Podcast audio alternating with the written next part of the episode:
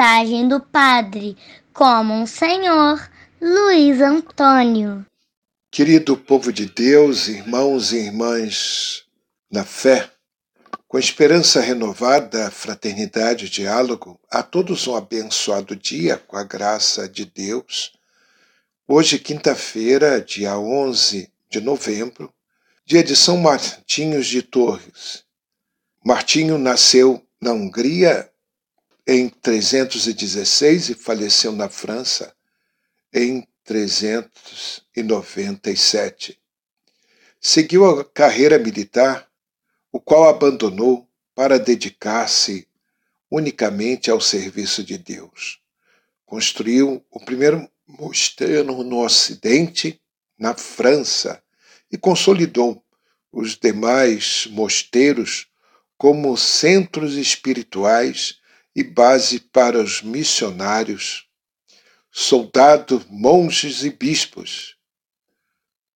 O seu exemplo, a seu exemplo, aprendamos a pôr nossos talentos a serviço da Igreja. Primeira leitura é o livro da Sabedoria, capítulo 7, versículos 22, capítulo 8, versículo 1. A sabedoria é apresentada aqui no mistério da sua origem e como participação da vida de Deus. Saindo de Deus, ela penetra todas as coisas, renovando de modo permanente a vida, sobretudo a dos seres humanos. O Novo Testamento continuará essa reflexão mostrando a sabedoria encarnada em Jesus Cristo e depois identificada com o Espírito Santo, entregue a todos os que se comprometem com Jesus e com o Pai. Desse modo, a sabedoria, com sua ação transformadora, continua presente na humanidade para levar o universo a realização do projeto eterno de Deus. O salmo é o Salmo 118 ou 119. Grande meditação sapiencial sobre a lei de Deus, que aponta o caminho para a justiça e a vida.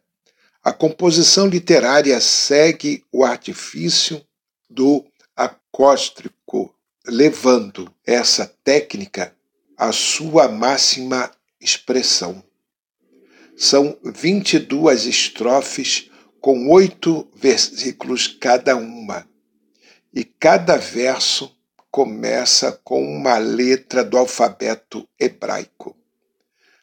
Além disso, cada estrofe contém, em geral, sete, oito sinônimos da lei: palavra, promessa, normas, vontade, estatutos, preceitos, testemunhos, mandamentos, verdade.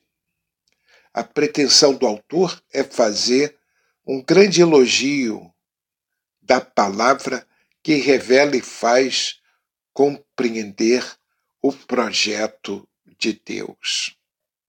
É eterno, é eterna, ó Senhor, vossa palavra. É o refrão do salmo de hoje.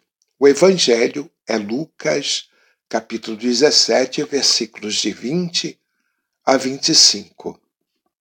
Proclamação do evangelho de Jesus Cristo, segundo Lucas. Naquele tempo, os fariseus perguntaram a Jesus sobre o momento em que chegaria o reino de Deus.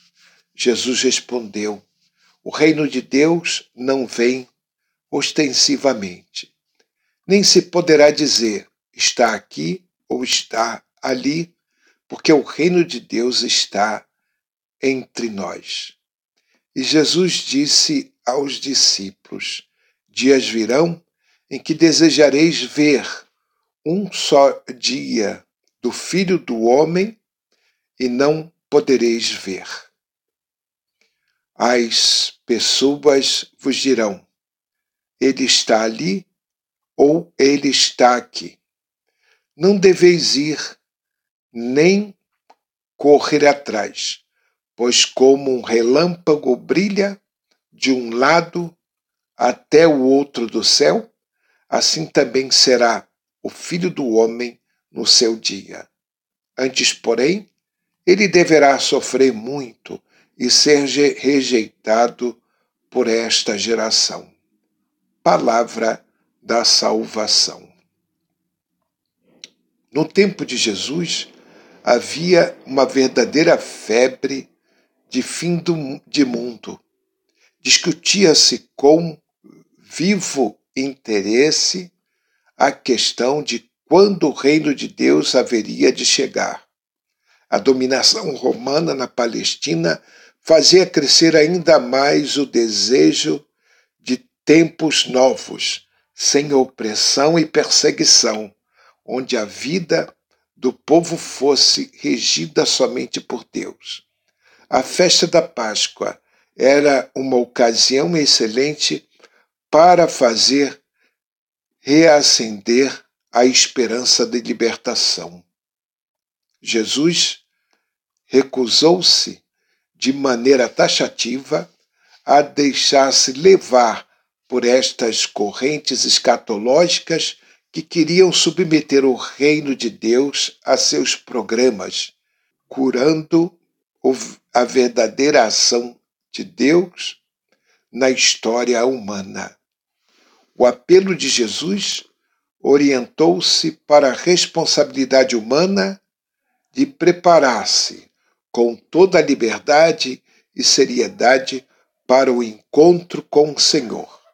Isso não se faz correndo de cá para lá, em busca de fatos extraordinários ou de figuras messiânicas, identificando-os como sinais premonitórios da consumação do reino. Tudo isto se torna se tornava desnecessário, porque o reino já tinha despontado no meio do povo na pessoa de Jesus o Filho do Homem. Observando as palavras e gestos de Jesus, era possível confrontar-se com uma história humana onde Deus exercia o senhorio absoluto.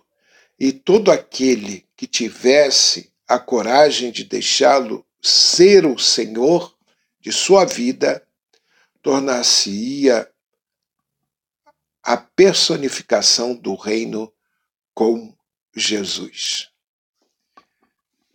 Amém, assim seja. Rezemos. Ó Jesus, Filho do homem, teus discípulos esperavam grandiosa intervenção divina no mundo. Esclareces que o reino de Deus é construído discretamente à medida que as pessoas aceitam tua mensagem e te seguem.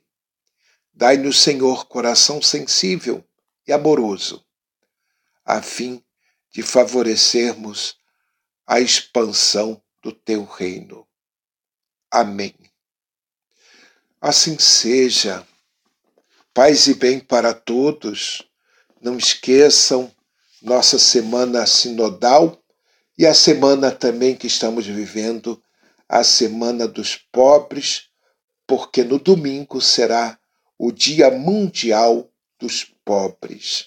Rezemos pelos pobres, rezemos para que todos façam a experiência sinodal, respondendo às perguntas que a Igreja propôs para vocês.